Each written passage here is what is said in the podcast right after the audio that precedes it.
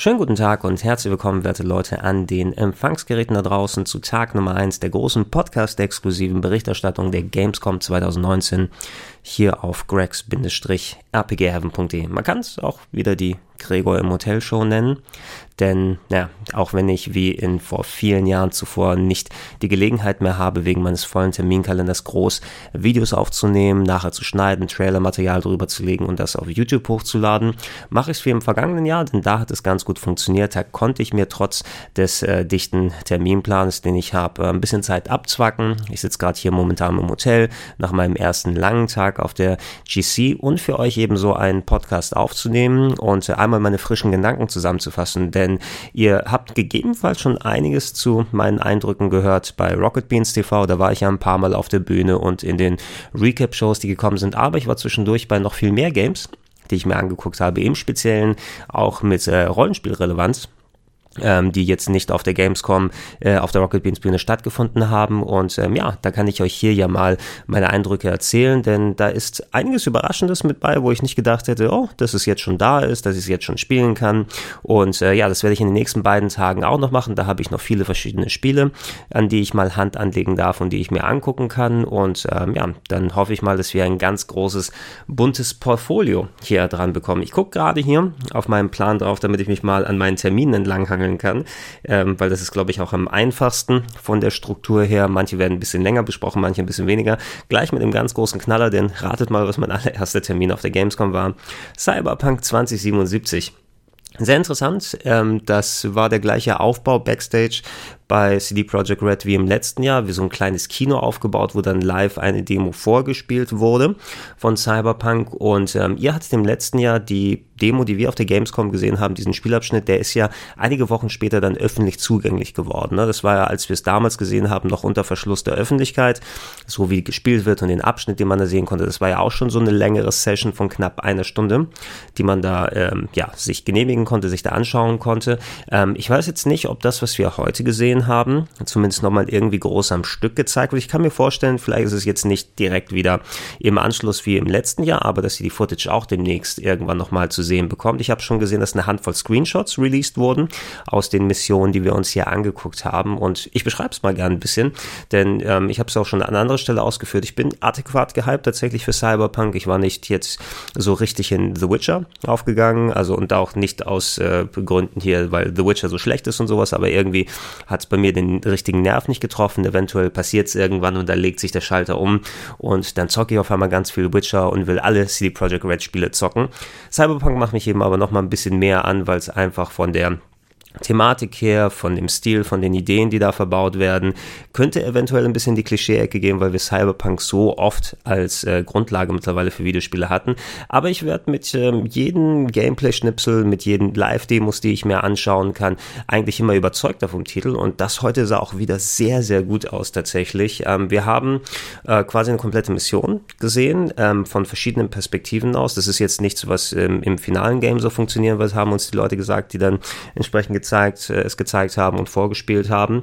Ähm, allerdings hier für die Demo war es so gelegt, dass wir mit einem bestimmten Bild des Hauptcharakters angefangen haben, der eher ähm, ja ein, ein Cyberhacker dann gewesen ist und dann entsprechend da die Mission auf die Art gelöst ist an bestimmten Knotenpunkten, konnten wir zurückspringen und dann haben sie einen Brute Force Charakter gezeigt, der mit roher Stärke anstatt eher mit Intelligenz und, und Hacking-Fähigkeiten aufwartet und mal ein paar alternative Lösungswege gezeigt. Ne? Und ich sage, ich kann es auch jetzt dann schon mal sagen, weil das ist wo ich nochmal aufgehorcht habe, die haben extra nochmal betont, und das klang mir auch relativ selbstsicher, dass man das komplette Spiel durchzocken kann, ohne einen Gegner umzubringen.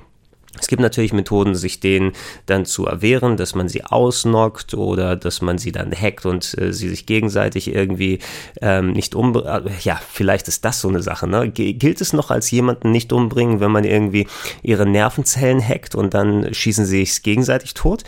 Das würde ich ja fast schon als aktiven Mord gelten. Das, also sowas hatten wir jetzt nicht in der Form gesehen, dass du wir haben es gesehen, dass man so solche Möglichkeiten hat, aber ich würde mir jetzt nicht vorstellen, dass es irgendwie so ein Schlupfloch ist final. Aber das, das drückt zumindest aus, wenn das das hehre Ziel ist, dass man da keinen Gegner töten kann. Das hatte man ja schon bei Deus Ex Human Revolution eigentlich machen wollen und da hat es wegen der Endgegner-Bosskämpfe gescheitert oder hat es nicht funktioniert. Ähm, zeigt, dass, dass sie eine möglichst große Varianz für ein Game, was auf den ersten Blick wie ein Ego-Shooter wirkt, wenn man es einfach so sieht, aber im Grunde eben wirklich ein First-Person-Rollenspiel ist mit einer entsprechend großen Echtzeit-Shooter-Komponente. Das darf man natürlich nicht von der Hand weisen, aber die Varianz war ganz geil. Storytechnisch ging es um einen neuen Abschnitt oder einen neuen Stadtteil, den man sich angucken konnte. Das war ein ehemaliges ja, Shoppingviertel, was quasi ähm, im Aufbau gewesen ist und dann war mittendrin eine Krise und es wurde nicht fertig gebaut und mittlerweile lebt da eine haitianische Gemeinschaft, ähm, von der der Hauptcharakter eine bestimmte Person treffen will, um da in der Hauptstory weiterzumachen. Wir sahen auch ein kleines bisschen was von Johnny Silverhand, also dem Charakter, den Keanu Reeves darstellt, der ich weiß nicht, ob ich da, ich, ich habe jetzt nicht jeden Schnipsel oder jede Info mitgenommen, die dann später rausgekommen ist, aber äh, anscheinend äh, war Johnny Depp will ich schon sagen, dann war Keanu Reeves, Johnny Silverhand, ähm, eine Art äh, Charakter, den man nur selbst gesehen hat, der da irgendwie in Szenen rumgelaufen ist, mit einem interagiert hat, aber den die anderen Leute nicht sehen konnten. Also ob ist er reingehackt in unser Hirn und macht eine Fernübertragung, ist er irgendwie nur eine Software, die mitläuft, keine Ahnung. Ne? Da werde ich mich mal von überraschen lassen, aber so schaffen sie es wohl, dass er dabei sein kann bei den Missionen. Und äh, ja, wir sind quasi in dieser in diesem neuen Stadtteil unterwegs, der anders aussah als der letzte. Also immer noch so ein bisschen dieses ähm, Hightech verranzt, wie gerne Cyberpunk es macht, aber auf eine andere Art auch sehr schön mit den ähm, kulturellen Sachen hier, die ähm, sie reingemacht haben, wenn du so in einen Butcher-Shop reingegangen bist, ne, dass entsprechend da haitianische Lieder gesungen wurden, die auch live übersetzt werden können mit dem, mit dem Cyberfähigkeiten, die man hat. Also ist echt eine ganz coole Stimmung aufgekommen, muss ich sagen, die eben auch dezent anders wirkt, als wie man es vorher hatte, aber immer noch mit dem Cyberpunk-Anspruch. Und das hat mich, wie gesagt, so ein bisschen ähm, milder in der Form gestimmt, weil, äh, gestimmt, weil die Bedenken, die ich mittlerweile in Richtung Cyberpunk ein bisschen habe, wobei ich das Genre eben mag, was man für Spiele, Filme, Bücher und so weiter verwendet, aber es ist auch eben ein Pfad, der schon sehr häufig beschritten wurde und irgendwann greifst du nur noch in die Klischeekiste. Na, da gab es ja diese Netflix-Serie Altered Carbon, ne, die sehr interessant aussieht auf den ersten Blick, aber auch sehr viel wiedergekäutes Zeug dann nochmal einfach für eine stylische TV-Serie nimmt.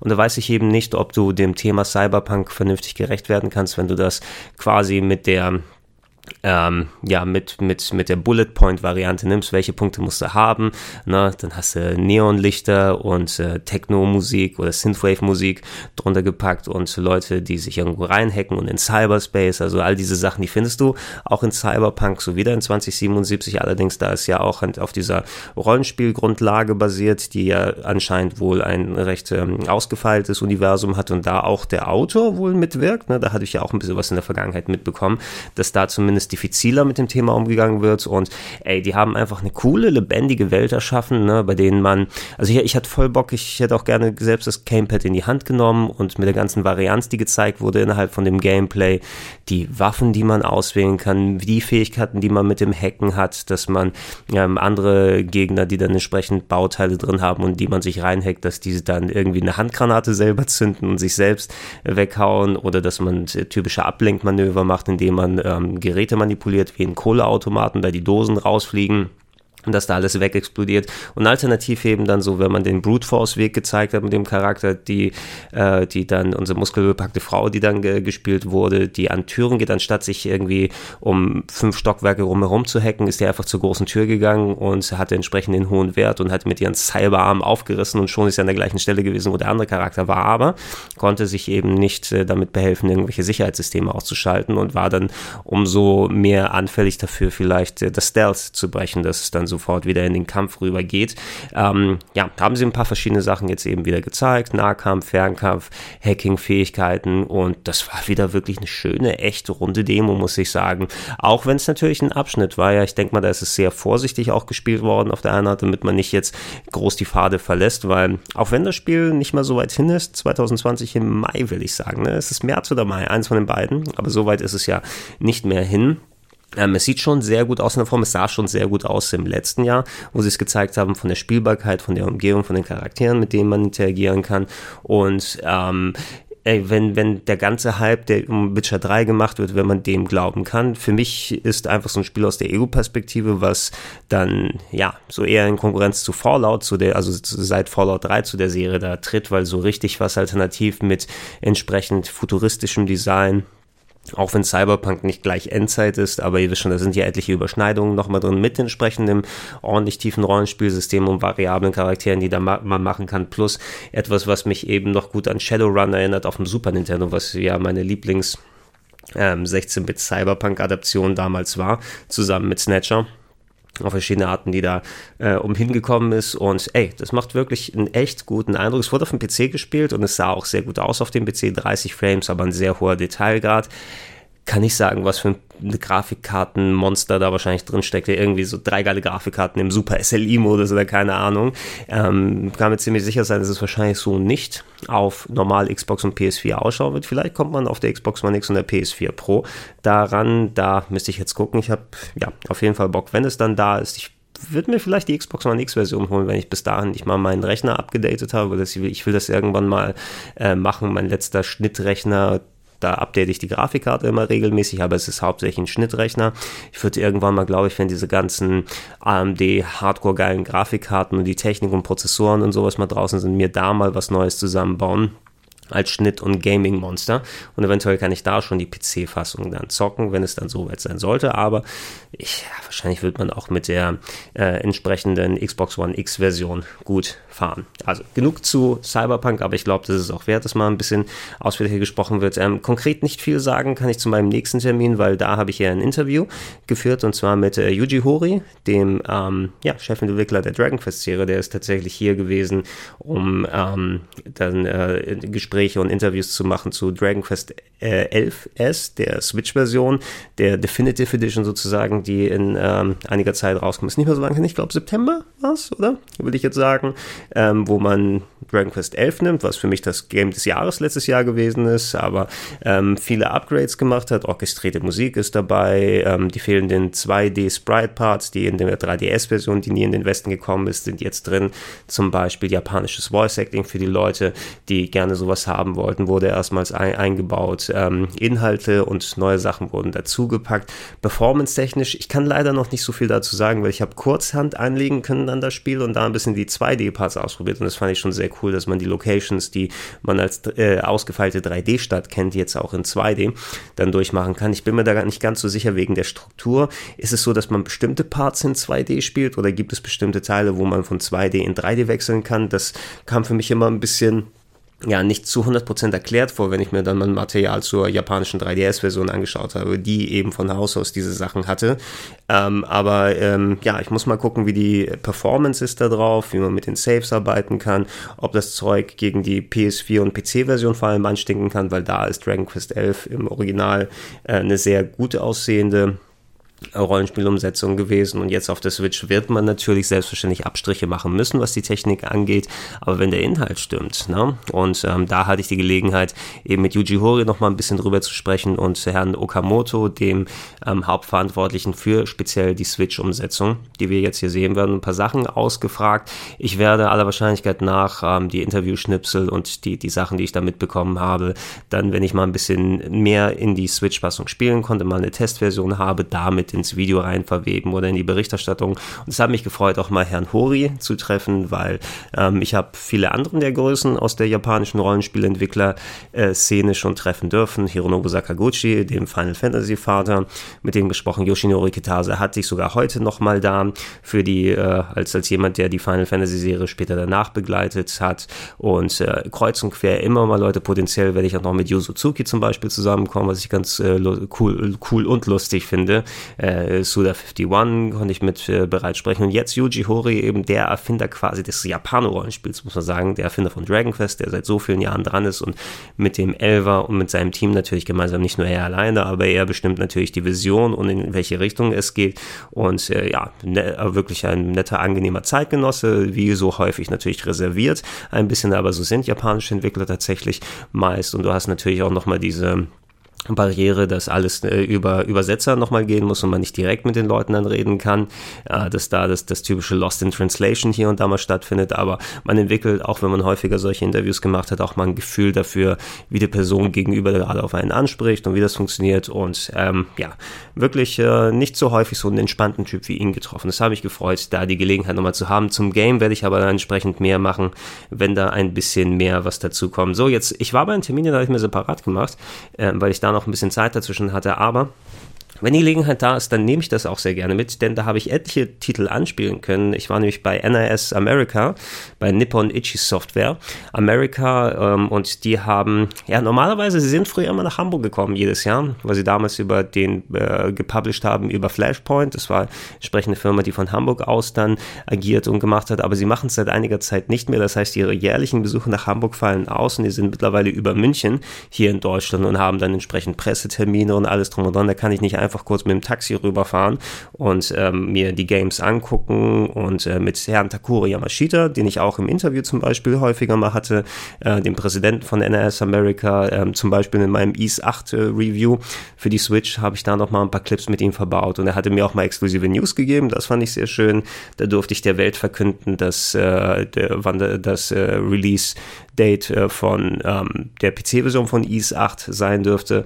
Und äh, ja, freue mich immer, wenn ich die Leute hier sehe. Das sind auch alles entspannte und wirklich auch mal ein bisschen andere Leute, die dann sehr auch in dieser Japano-Schiene und speziell in der Rollenspielschiene aufgehen und äh, wenn sie entsprechend die Spiele da haben und äh, im Speziellen ging es mir jetzt hier um Trails of Cold Steel 3, weil das einer meiner meist erwarteten Titel 2019 ist. Ähm, da werde ich übrigens auch, ähm, weil ja zuletzt vor einiger Zeit nochmal die PS4-Version von Trails of Cold Steel 1 und 2 gekommen sind, sehr schöne große Rollenspiele. Man kann sagen, ähm, eine Mischung zwischen äh, Grandia und ähm, Persona 5, so in der Art mit, mit Schule, die man besuchen muss, mit entsprechend geregelten Tagesablauf, ähm, aber auch mit so einer Abenteuer-Lustkomponente, wie die Grandia-Spiele es vermitteln. Das ist ja jetzt aktuell wegen dem Grandia Remaster, wegen der, der, der HD Collection ja auch nochmal ein bisschen in aller Munde. Man kann sich ein bisschen eher dann vorstellen. Also sehr schöne Spiele, in die ich hunderte von Stunden auf PS3 und Vita investiert habe, Teil 1 und Teil 2 und Teil 3 jetzt kurz angespielt. Erstmals komplett nur für PS4 entwickelt, bessere Optik,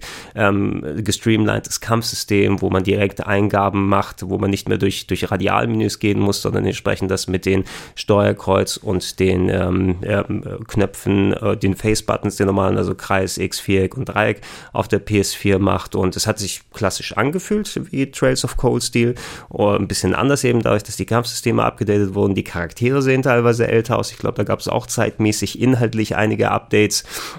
Ich bin gespannt, wo es konkret hingegangen ist nach dem Ende von Teil 2. Und äh, ja, ey, wenn ihr überhaupt nicht mit Trails of Cold Steel oder vertraut seid, guckt mal nach, ob ich noch andere Videos hier auf dem Kanal bei YouTube gemacht habe. Aber alternativ werde ich bevor Trails of Cold Sea 3 rauskommt, noch äh, einen Guide für euch machen. Da bin ich mir ziemlich sicher. Also das habe ich schon länger im Plan und ich gucke mal, dass ich mich da mal langsam mal die Vorbereitung mache. Ähm, was muss man alles wissen, bevor man Trails of Cold Steel 3 spielt? Ein kleiner Guide zur Legend of Heroes Serie, wo Trails of Cold Steel dazugehört und ähm, auf welchen Plattformen man es findet, was man wissen sollte. Und äh, ja, haltet da auch schon. Es sah sehr cool aus und es bleibt auch einer meiner meist erwarteten Titel.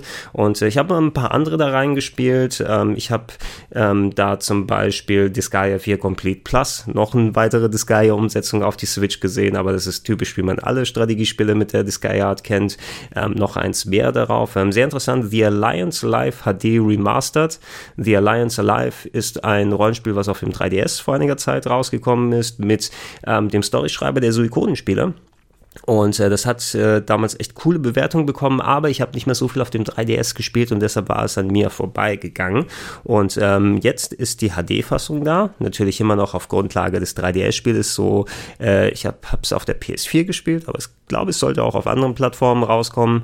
Ähm, und äh, ja, es hat immer noch die Grundlage der Story vom Suikoden-Autor. Ähm, es hat Musik von Masashi Haomazu, also dem ähm, Musiker von Final Fantasy 13. Und das war zweifellos der beste Teil an Final Fantasy 13 in die musikalische Umgebung und da zum Beispiel sowas in einer HDisierten Fassung zu sehen, auch wenn man die Grundlage erkennt, denn ein 3DS-Spiel bleibt ein 3DS-Spiel, aber jetzt siehst du es eben in, in guter Qualität, das ist doch auch eine schöne Sache dass man das mitnehmen kann. Das ist alles Zeug übrigens, was zum großen Teil auch entweder Ende 2019 oder Anfang 2020 erscheint. Da war, glaube ich, jetzt kein Titel dabei, der für später angedacht war. Aber das habe ich mir angeguckt. Ich habe ein bisschen, ach Gott, ich kann das immer so schwer aussprechen. Utawari Rumono, San gespielt. Utawari Romono ist eine Serie von Visual Novels gewesen und das ist anscheinend ein Prequel, wenn ich es richtig zusammenbekomme, was nach Art der Dynasty Warrior Spiele funktioniert. Ich habe die noch nicht angefangen. Ich habe Gutes gehört über die Serie. Und ich habe die Visual Novels bei mir heruntergeladen und werde die vielleicht bei Zeiten mal durchlesen oder spielen. Entsprechend, je nachdem, was man da anstellen kann. Und das war jetzt ein ja, Spin-off-Prequel, was wie Dynasty Warriors Hack and Slay gewesen ist, was sich ganz lustig angefühlt hat, aber da muss man auch schon irgendwie Bock drauf haben, natürlich so ein äh, Hack and Slay-Stuff zu machen. Und äh, gespielt habe ich auch noch Destiny Connect, TikTok Travelers, ein Zeitreise-Rollenspiel, was visuell recht simpel gewesen ist. Hat mich so ein bisschen erinnert, ich weiß nicht, ob ihr noch Evolution kennt, vom Sega Dreamcast, eines der frühen Rollenspiele dafür, mit einer Dreierparty in zufallsgenerierten Dungeons ist man unterwegs gewesen. Ich weiß jetzt nicht genau, ob diese Dungeons, die man hier gespielt hat, zufallsgeneriert waren. Das hatte alles so einen recht simplen Style, visuell und spielerisch, aber die Kämpfe sahen sehr ähnlich, so rundenbasiert aus. Man ist anscheinend in unterschiedlichen Zeitperioden gewesen. Ähm, der Kollege, der mir das Spiel gezeigt hat, meinte irgendwie, die Story ist, dass äh, Ende 2000, äh, Ende 1999 ist die Zeit auf einmal stehen geblieben und jetzt muss man als Hauptcharakter durch die Zeitperioden reisen, um das aufzuklären. Im Endeffekt sah es aus, man war gerade in den 70er Jahren und das heißt, die Dungeons waren grau, sahen ein bisschen zufallsgeneriert aus und da waren entsprechend Gegner, die man angegangen ist und manche waren davon ziemlich schwer im Moment noch, weil ich glaube ich unterlevelt war. An der Stelle sah nett aus, musste man mal Ausschau halten. Ich werde das auch mir bei Zeiten mal genehmigen, wenn mal die finale Version draußen ist. Und ähm, ja, nee, dafür ist ja die Gamescom da auch mal solche Titel zu sehen, die man eben nicht sonst zu spielen bekommt. Ähm, und gespielt habe ich noch die Psycho, Psycho, ich weiß nicht, wie man es ausspricht, Collection, eine Shooter Collection auf der Nintendo Switch. Ähm, wo viele Shooter in verschiedenen Paketen zusammengefasst werden. Die gibt es als Download, sowas wie Gunbird zum Beispiel, wenn euch das was sagt. Das hatte ich mir sogar mal separat gekauft, also aus der guten alten Arcade-Zeit und Psycho. Psycho ist ein ähm, Shooter-Hersteller, Shoot'em-up-Hersteller, von dem einige Sachen nochmal rausgekommen sind. Und da gibt es jetzt zwei Zweier-Collections, bei, bei der sechs plus Titel jeweils zusammen sind und die man auch irgendwann als Megapaket kaufen kann. Also für alle vertikal Shoot'em-up-Fans ist da auf jeden Fall dabei. Ein Titel, den ich mir leider nicht angucken konnte, weil das nur als Video entsprechend da war oder in der Pre Presentation, wo ein bisschen drüber gesprochen wird, war Disaster Report 4, Summer Memories, ähm, das Erdbebenspiel, der vierte Teil der Serie, die wir hier als SOS-Finalist Escape oder Raw Danger kennen. Action-Adventures, wo man in ja, Städten ist, wo ein Erdbeben gerade ausbricht und man so richtig auf Survival machen muss. Und das sollte mal für die PS3 rauskommen, aber leider war das im Zeitraum, als die äh, Erdbeben in Japan gewesen ist, äh, das muss die Fukushima-Zeit ja gewesen sein, ne, wo das passiert ist. Und in dem Umfeld ein damals für damalige Verhältnisse realistisch angehauchtes ähm, Erdbebendrama herauszubringen, während das Land leidet. Äh, es wurde tatsächlich quasi eingestellt. Ne? Und aber auf Basis dieses wurde es nochmal dann viele, viele Jahre später für die PS4 neu aufgelegt. Da gab es auch eine japanische Demo, die man spielen konnte. Und jetzt kommt es in den Westen. Sogar für die Nintendo Switch und den PC. Bin gespannt darauf, wie gut es dann darauf läuft. Und leider konnte ich das nicht spielen in der Westversion, aber das ist auch ein Titel, den ich auf äh, dem Schirm habe, denn das wäre ein Game, wo ich selbst tatsächlich voll Bock drauf habe. Und äh, das werde ich auch noch ein bisschen ausführlicher euch präsentieren, wie es soweit ist. Und äh, ja, ein bisschen was kurz zu Langrisse 1 und 2 gesehen, eine Mobile-Umsetzung von Remakes von einer klassischen Strategieserie, gerade in aller Munde natürlich, weil Fire Emblem gerade auch wieder abgeht. Und die Langrisse-Teile sind zwar nicht exakt Fire Emblem, aber sie waren gute Strategiespiele fürs Mega Drive damals und in Japan zumindest auch fürs Super Famicom. Und die sind jetzt als Handy-Remaster rausgekommen, was eher äh, noch auf ähm, richtige Systeme in Anführungsstrichen umgesetzt wird, aber leider nicht spielbar gewesen. Ähm, gehen wir weiter zu Final Fantasy VII Remake, denn ich konnte die äh, E3-Demo, den E3-Bild spielen, also das, was die Leute auf der E3 schon, wo sie Hand anlegen konnten. Das war ein Teil der Bombing-Mission ähm, das heißt, ähm, der Part, womit Final Fantasy VII anfängt, wo man mit Cloud und Barrett und äh, Avalanche dann runtergeht in den Reaktor, um ihn dann zu sprengen und unten auf den ähm, riesen ähm, äh, Mechaskorpion trifft, also quasi der erste große Bosskampf, den man da angeht. Ähm, und da hat man schon Sachen sehen können, das war limitiert inhaltlich auf diesem Part. Ähm, also das ist was, was die von, von Square schon versprochen haben. Es wird ja sich das erste Spiel wahrscheinlich wirklich nur um den Midcut-Part drehen, weil Final Fantasy VII im Remake wird ja aufgeteilt, weil es einfach dann too much Game wäre unter modernen Voraussetzungen, das alles zu modellieren und umzusetzen und inhaltlich äh, in einem Spiel zu releasen, verglichen mit der Renderoptik, die man damals hatte, wo man viel mehr ähm, Spiel sozusagen reinpacken konnte und nach den heutigen Production Values wäre es nicht so möglich, äh, möglich gewesen. Ähm, Und äh, ich denke, alleine der Part wird wahrscheinlich sehr ausgeweitet mit der Bombing Mission am Anfang, was da im Spiel vielleicht 10 Minuten oder 15 gedauert hat, wird hier vielleicht sogar ein paar Stunden sein, wo man unterwegs ist. Und hier hatte man so den letzten Part, wo man mit Cloud und Barrett so die letzten ja, Meter macht, äh, ein paar Encounter hat, bis man zum Skorpion kommt und dann der Skorpion Bossfight ist dabei gewesen. Ähm, ich habe ein bisschen Eingewöhnung gebraucht und äh, so zu 1000 Prozent habe ich es auch noch nicht wirklich flüssig drauf gehabt. Ich konnte die Demo eben einmal spielen, aber ähm, es ist eben ein richtiges Echtzeit-Kampfsystem mit ähm, strategischen Elementen. Ähm, ich habe es im, im äh, Recap von Rocket Beans TV schon quasi als sehr nah zu KOTOR bezeichnet, also zu Knights of the Old Republic. Du hast ein richtiges Echtzeitkampfsystem, auch mit Schusswaffen, wenn du mit äh, Barrett zum Beispiel spielst, oder eben dann Nahkampfattacken mit dem Schwert, wenn du auf Cloud wechselst, was du jederzeit machen kannst im Kampf. Aber wenn sich dann seine, deine Active Time Balken aufladen, kannst du das Spielgeschehen anhalten oder zumindest stark verlangsamen, um da Magien loszulassen, oder du machst Limit Breaks, wenn ihr entsprechend die Leiste vollgeladen habt und könnt so mit anhalten und da die Taktik nochmal angucken und der Positionierung vielleicht nochmal fallen und schauen, wo ihr dann hingeht. Ähm, ja, doch die taktische und Rollenspielkomponente reinbringen, ansonsten aber auch sehr viel eben mit äh, Echtzeit, mit draufhauen. Es ist ein richtiges Echtzeitsystem, also kein System, was einem vorgaukelt, Echtzeit zu sein und dann berechnet es im Hintergrund, ob man getroffen hat oder nicht. Da hängt viel von Positionierung ab, wie man ausweicht, wann man das Blocken macht und so weiter und so fort. Und da kommt eine Menge Tobak zusammen, an die ich mich erstmal tatsächlich nochmal gewöhnen muss, weil es ist was anderes als das ATB-System, was ja quasi rundenbasiert ist, aber natürlich mit dem Balken, wo das mit, mit Timing mäßig gemacht werden kann. Das dass, man auch ein bisschen fast echtzeitmäßig spielen kann. Das ist ein komplett was anderes Ding als das, was man hier hat. Und ich finde absolut keine schlechte Modernisierung, denn als Purist hätte ich natürlich gesagt, ja, mach doch wieder das ATB-Kampfsystem und modernisiert es ein bisschen. Ähm, ich habe noch nichts von wegen Materia gesehen übrigens, da konnte ich jetzt nicht in Menüs rein oder Sachen anstellen, aber die soll ja wahrscheinlich dann auch wieder drin sein von den Magics, die man hat. Die waren jetzt hier fest verteilt auf die beiden Charaktere, was man da mit denen anstellen kann. Ähm, und bei den normalen Gegnern ging es tatsächlich noch einigermaßen einfach, aber beim Skorpion ist es schon schwieriger geworden, denn der hatte verschiedene Bereiche, die angegriffen werden können, sehr viele Taktikwechsel, eine große Energieleiste, die nach und nach abgearbeitet wurde, wo so ein bisschen das Gefühl natürlich, das hatte ich damals ausgeführt, als ich nur die E3-Demo gesehen habe, als es auf der E3 nochmal angekündigt wurde mit dem Release-Date und, und verkündet wurde, aber ähm, du musst äh, eben auch sagen, von außen betrachtet ist es was anderes, als selber diese ganzen Kämpfe zu spielen und auszuprobieren.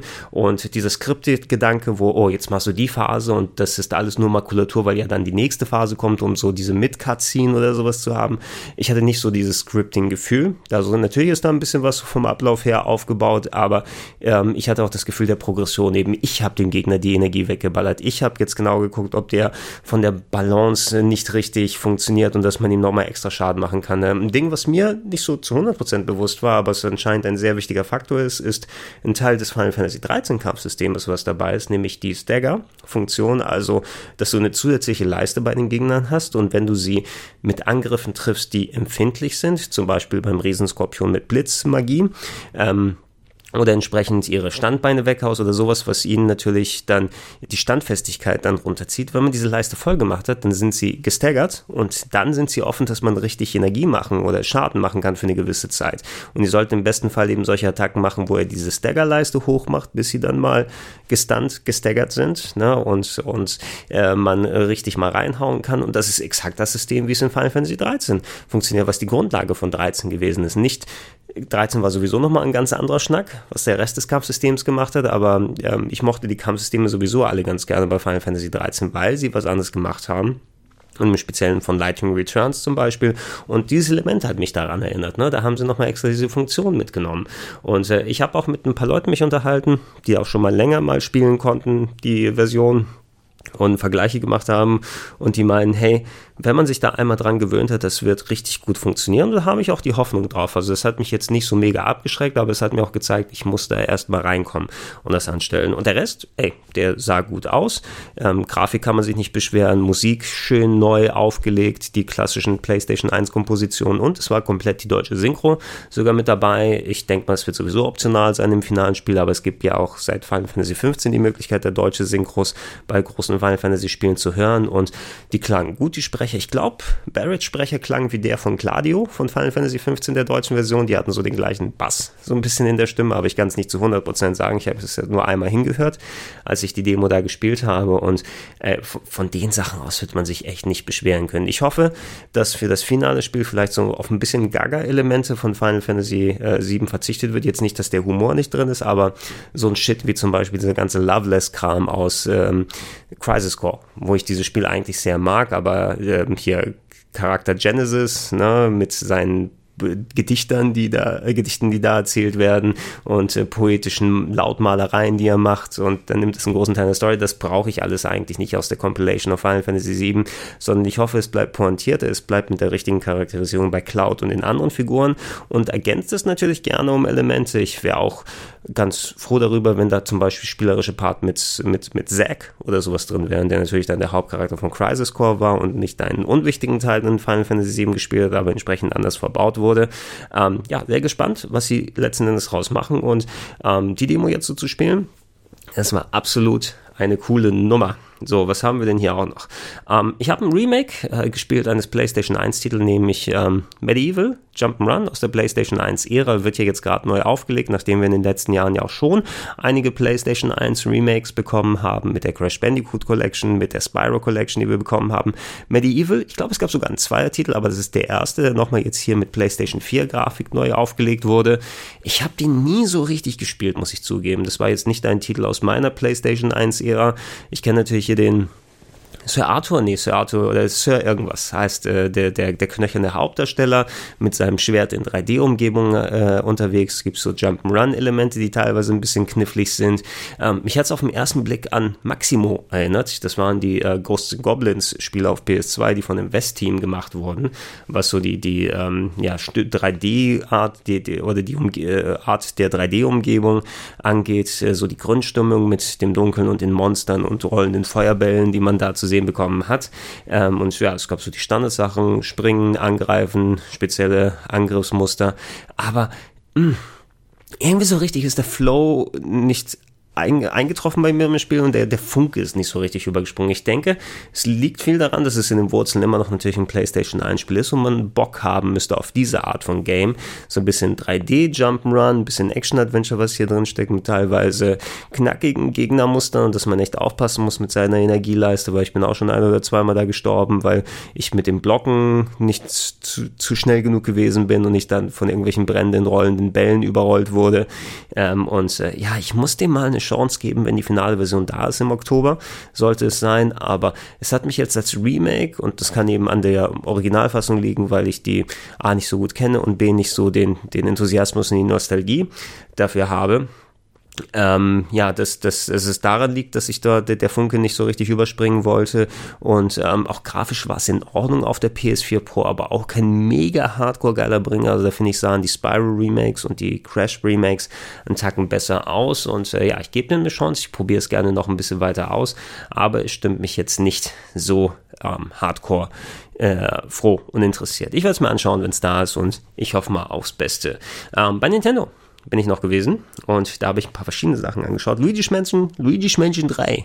Luigi's Mansion 3. Der dritte Teil von Luigi's Mansion. Ersten Teil ja noch vor einigen Monaten im Oktober. Komplett für euch Let's Play. Das Ghostbuster-Spiel mit Luigi. Und das ist geil ich fand es richtig gut, muss ich sagen. Ne? Also Luigi mit sinnvollen Verbesserungen, wie man Geister mit seiner Lampe erschreckt und dann versucht mit seinem Schreckwerk 0815 aufzusaugen, mit dem äh, Geisterstaubsauger. Ähm, ein neues Manöver, dass man Geister, wenn man sie einmal eingesaugt hat, dann auch durch die Gegend schleudern kann, was sehr, sehr hilfreich war, um sich andere Geister zu erwehren, weil die Steuerung kann immer noch ein bisschen knifflig sein und ich konnte sie leider nicht invertieren für mich, um vernünftig mit dem Staubsauger zu spielen. Ich hatte auch ein bisschen die Problematik, wenn du dann, äh, du kannst dein Licht jetzt irgendwie aufladen, um einen extra breiten Flash zu machen, um Gegner zu erschrecken und nicht so einfach ein- und ausschalten. Und äh, wenn du das machst, aber dann liegt dein Knopf oder der Finger auf den Face-Buttons und dann äh, kannst du aber Luigi und nicht drehen mit, der, mit dem rechten Stick und ich musste irgendwie so umgreifen. Da muss ich nochmal üben und gucken, wie das vernünftig reinzupacken ist. Aber vom Levelaufbau, von der Grafik, wie cool sie gewesen ist, von den Items, von der Soundkulisse, von den Rätseln, die verbaut wurden, dass man jetzt ähm, Guigi hat, ein Geisterabbild von Luigi, ähm, dass man parallel steuern kann, dass man wie so eine Art Koop-Rätsel dann löst, dass der eine irgendwie durch Stacheln gehen kann und Schalter auslöst mit der andere irgendwie wieder anderswo rüberkommt.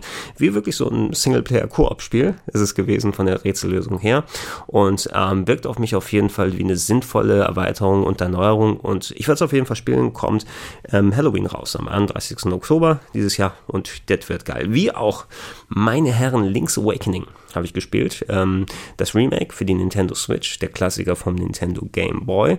Und äh, inhaltlich scheint es sehr gleich zu sein. Ich konnte zumindest die Levelaufbauten erkennen und wie die Gegner platziert waren. Ich finde die Grafik mega schön. Also wirklich dieser Tilt-Shift, Top-Down, kleine Miniaturfiguren-Style mit ähm, der un äh, tiefen Unschärfe, die reingepackt wurde, ähm, visuell, musikalisch das sieht richtig, richtig schön und richtig, richtig gut aus. Ich finde den Stil toll. Ich weiß, einige sind nicht ganz so richtig drauf abgegangen, ist auch vollkommen legitim. Muss ja nicht jedem so in der Form gefallen, aber bei mir hat es richtig den Nerv getroffen und es bleibt eben immer noch das geile Link's Awakening drunter, aber du hast jetzt diese echt coole Optik. Was aber noch zusätzlich war, und ich glaube, es ist auch noch der E3-Bild, also die Version, die auf der E3 es gegeben hat und wahrscheinlich ist die finale Version dann nochmal ein bisschen anders. Es war noch nicht zu 100% flüssig, also 60 Frames die meiste Zeit über, aber du hattest schon ein paar Einbrüche hier und da. Und das wäre cool, wenn die noch weg wären beim finalen Spiel, weil das wäre ein bisschen schade, wenn es daran eben an so einer unsteten Performance nochmal ein bisschen hakt. Okay, bei Breath of the Wild haben sich weniger Leute gesteuert, aber bei so einem Spiel, glaube ich, muss es nicht unbedingt sein. Ähm, und ja, ey, ich hoffe drauf, dass ich das für euch reviewen und let's playen kann. Wenn es da ist, da hätte ich nochmal Bock drauf, das Game entsprechend anzugehen und damit weiterzumachen. Und ähm, ja, ich habe meine Zeit echt wirklich damit genossen. Ich kann euch jetzt schon sagen, das wird Link's Awakening auf jeden Fall gerecht und richtig gut. Also noch eine kleine Handvoll Sachen, wo ich nicht lange Zeit dran saß, aber wo ich dann gespielt habe. Ähm, ich bin über das Remake von Panzer Dragoon gestolpert, den Light, ne, nicht Lightgun, aber den On-Rails-Shooter vom Sega Saturn, wo natürlich etliche Fortsetzungen gegeben hat. Das Rollenspiel äh, Panzer Dragoon Saga, eines meiner liebsten Rollenspiele in der Top 101 der Rollenspiele ganz weit oben gewesen in der Auflistung. Und das ist ein Remake des ersten Sega Saturn-Teiles mit neuer Optik auf der Switch zu spielen. Ich habe es im Handheld-Modus gezockt und da sah es ganz gut aus. Also die Grafik wurde echt schön neu abgedatet. Das ist auf jeden jeden Fall wesentlich aufwendiger ausschaut, läuft mit 30 Bildern pro Sekunde meist und die ganzen nötigen Manöver hast du auch auf den Switch, ähm, Joy-Cons und im Pad entsprechend da drauf haben könntest du die Kamera während ähm, dein Drache on Rails herumfliegt und du Sachen abballerst, drehen kannst um dich drumherum und Gegner von allen Seiten zu beackern. Du hast den Lock-on, wo du Afterburner-Style so Missiles loslassen kannst und ja, ey, es fühlt sich an wie Panzerdragoon, hat sich gut gespielt. Ich konnte jetzt auf dem lauten Showfloor noch nicht die Musik mal reinhören, ob das nochmal remastered, abgedatet wurde, weil ich habe zuletzt auch sogar den Panzer der Mond Saga Soundtrack mir auf Schallplatte geholt und da passiert einiges in der Richtung. Also ich glaube, da kommt noch mal was dazu. Das Einzige, was ich aber sagen würde im Handheld-Modus, jetzt, wo, weil so viele Details zu sehen sind in der Umgebung und von den Gegnern und von den Projektilen, die waren mir teilweise so ein bisschen klein in der Form auf dem ähm, Switch-Screen, einfach weil dann ähm, ja es ein bisschen untergeht, wo die Projektile dann genau hergekommen sind und ich ab und zu mal getroffen wurde, ich die, die Switch ein bisschen näher dann so halten musste. Also einfach da war, ich will jetzt nicht sagen, oh, ist ja schade, dass die Grafik zu detailliert ist ne, für so eine Art von Spiel, aber ich muss glaube ich erstmal auf den Stil zurechtkommen, weil auf dem Sega Saturn war es noch ein bisschen simpler gehalten wegen der Technik, einfach weil es nicht anders ging. Und jetzt kannst du mehr an Details und Farbspielereien machen. Und im Handheld-Modus zumindest könnten eventuell ein paar Passagen schwieriger sein, weil da so viel ähm, an Farben und Details abgeht, dass da äh, eventuell die kleinen Projektile absaufen. Das ist so ein bisschen der Eindruck, den ich dann hatte. Ähm, dann habe ich ein kleines bisschen das Mega Drive Mini gespielt, aber das, weil ich jetzt, da will ich nicht zu viel drauf eingehen, weil da werde ich am Donnerstag noch so einen langen Termin haben, das ausführlich probieren. Das ist auf dem Showfloor gewesen und ich habe mal die Darius-Umsetzung dafür gespielt mit den Mega Drive Pads. Die Pads fühlen sich gut an. Ich konnte jetzt nicht den Grafikfilter ausschalten. Ich habe das die Menüoption nicht gefunden, ähm, aber es hat sich eigentlich ganz vernünftig gespielt. Mehr dazu aber am Donnerstag. Und als letztes Kleine Überraschung, aber hätte ich jetzt auch nicht damit gerechnet. Ich konnte ein bisschen Stadia spielen. Ja, also den Streaming-Service von Google, wo man daheim keinen starken Rechner braucht, sondern wo man es eben streamen lassen kann, das Spiel. Und ich hatte eigentlich bisher nicht so gute Erfahrungen mit Streaming gemacht, weil, oh, du hast den Rechner nicht daheim und musst erst deine Gamepad-Angaben auf den Server schicken und die werden dir dann ein gestreamtes Fernseherbild zurückgeben. Klappt es vom Delay her oder so? Bei PlayStation Now fand ich schon bedenklich und manche Titel konnte ich dann nicht so geil spielen. Ähm, jetzt habe ich ähm, eben Doom Eternal auf Google Stadia gespielt. Die Demo, die glaube ich auf der E3 schon zu sehen war. Und A, Doom Eternal spielen ist geil und mal ausprobieren, wie dieses Stadia funktioniert. Zu Stadia selber. Ähm, die Leute da haben mir gesagt, dass das jetzt mit den schnellsten Servern in Frankfurt verbunden war, also nicht allzu weit weg von Köln. Das heißt, äh, also ideale Voraussetzungen zumindest, um da keinen zusätzlichen Delay groß da zu haben. Und ich muss sagen, es hat zumindest gut genug funktioniert, dass ich jetzt nicht das Gefühl hatte, ähm, dass da zu viel Delay extra reingekommen ist, dass ich dann also, oh, das, ich steuere erst und dann muss ich eine Sekunde oder so warten, bis sowas passiert. Also so enorm war es nicht. Die Geschwindigkeit war schon so okay, dass man spielen konnte. Allerdings, ich habe es mit dem Google Stadia Pad gespielt, was ordentlich in der Hand lag, hat mich an das Xbox 360 Pad erinnert, hat aber so eine andere Griffigkeit, muss ich sagen.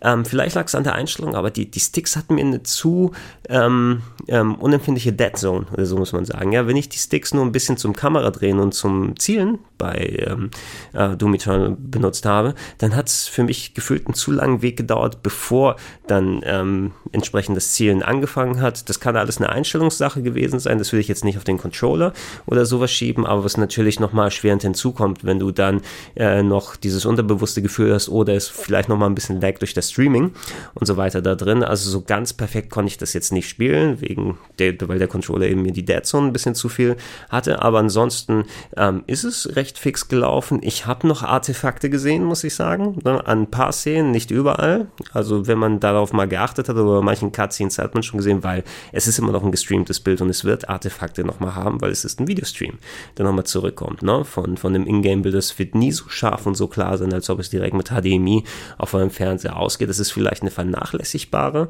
ähm, Nummer, wenn ihr euch einmal dran gewöhnt habt und das von dem ähm, Verbind von der Verbindungsgeschwindigkeit tatsächlich so schnell geht, dass ihr es inhaltlich nicht merkt. Ich würde gerne noch mal ein anderes Game probieren und ob diese ja diese Problematik, die ich so ein bisschen beim Zielen hatte, ob das eher auf den Controller oder die Einstellung der Dead Zone irgendwie damit darauf zurückzuführen ist, ob wenn ich das Spiel jetzt mit dem gleichen Controller an dem Fernseher ohne Stadia spielen würde, ob sich das dann ähnlich anfühlt äh, oder ob man das auf Stadia zurückschieben kann. Aber es hat auf jeden Fall schon besser funktioniert als so die Unkenrufe, dann sagen. Und äh, das ist auf jeden Fall ein guter erster Schritt. Ich würde noch mehr Stadia gerne ausprobieren, einfach mal zu sehen, vielleicht unter nicht hundertprozentig idealen Voraussetzungen, wie es hier wahrscheinlich gewesen ist, eben mit der Verbindung zu den Servern nach Frankfurt direkt rüber. Aber ähm, ja, nee, das ist vielleicht tatsächlich eine ganz legitime Alternative für die Leute, die sich keinen PC holen wollen, aber gerne Download-PC-Spiele zocken. Und Doom Eternal selber, kurz mal ein bisschen gespielt, ähm, muss wieder in den Flow reinkommen, weil da sind ja ein paar andere Sachen steuerungstechnisch, zum Beispiel, dass du nicht mit jeder Waffe mit LT so einen Closen-Modus zuschalten kannst, sondern nur bei bestimmten, dass du ähm, zum, zum Laufen so einen Doppeldash und Doppelsprung hast mit separaten Tasten, die du ausführen musst. Und ähm, ja, ähm, ich habe das erste Doom, also Doom 2016, die Neuauflage super gern gespielt und da habe ich auch irgendwann echt gut spielen können, dass ich richtig in den Flow kam. Hier hat es noch nicht ganz geklappt, weil ich, ja, Stadia nochmal dran hatte, mit dem neuen Controller gespielt habe, mit dem ich noch nicht so ganz zurechtkam und es eben erstmal auch eine lange Tutorial-Phase gab zum Angucken und dann habe ich mich ein bisschen ausgetobt in dem Level, der da gewesen ist. Sieht geil aus, ne? Äh, richtig mächtig gute ähm, Heavy Metal Musik wieder, wo es wo es schön abgeht mit den ähm, äh, super stylischen Kills, die du machen kannst, um Munition wieder zurückzuholen, mit der Kettensäge, die du wieder auspacken kannst, mit ähm, dezent satirischen Cutscenes, mit dabei, so die, den Doomslayer, wenn du da rumläufst durch eine Raumstation und alle dich nur komisch angucken. Und ich habe echt gelacht tatsächlich. Ähm, ich sag nur, falls ihr die Gelegenheit habt, mal es zu sehen, die Schlüsselkarte, die erste, die benutzt wird, das ist schon ziemlich lustig im Spiel umgesetzt. Und das ist auch das, was ich mir von der neuen Version von Doom erwarte. Ich glaube, es wird wirklich ein ganz, ganz großes Ding. Und ja, ich bin gespannt darauf, das nochmal auszuprobieren vom visuellen, von der spielerischen Art her entweder auf einer anderen Konsole oder eben ähm, unter anderen Voraussetzungen, um damit den Vergleich mit Stadia wieder zu haben und auch Stadia nochmal vernünftig auszuprobieren, um zu gucken, in welche Richtung das alles geht. So, das sollen die Sachen von der ersten Teil gewesen sein. Natürlich wieder viel länger, als ich eigentlich drüber reden wollte, aber scheiß drauf, ne? Lass es so machen. Und äh, morgen werde ich noch viel mehr Sachen sehen und übermorgen auch noch. Ähm, potenziell sehe ich noch ein bisschen was extra zu Death Stranding zum Beispiel. Ähm, ich äh, werde mir Dragon Ball Z Kakarot angucken. Äh, Vampire the Masquerade Bloodlines 2 habe ich hier gerade angekündigt frisch. Die Yakuza ähm, Remake, äh, Remaster Collection Teil 3, 4 und 5 in einer Sammlung ähm, wird über die nächsten Monate rauskommen. Und äh, da werde ich noch ein bisschen was äh, hoffentlich dazu erfahren. Ein neuer Titel namens Synced Off, der, ich glaube, beim Nvidia RTX Showcase angekündigt wurde. Da bin ich noch mal ein bisschen drin. Am Tag darauf habe ich auch noch ordentlich was Avengers, werde ich mir noch anschauen. Sega Mega Drive Mini. Also das und noch viel mehr in den kommenden beiden Tagen hier auf gregs-rpgheaven.de. Vielen Dank fürs Zuhören, Leute. Das war's. Ich hoffe, ihr habt einen schönen Rest Gamescom-Tag und die Woche und erfahrt viel und schaut gut. Kommt gerne, wenn ihr da seid, an die Rocket Beans Bühne. Ähm, mich werdet ihr auch noch zusätzlich am Samstag zwischen 12 und 13 Uhr auf der Konami Bühne treffen können. Da habe ich eine Stunde Zeit, die ich mit euch verbringen kann. Und ja, ähm, ich wünsche euch dann noch entspanntes Schlafen. Habt die schöne Woche und bis zum nächsten Mal. Tschö.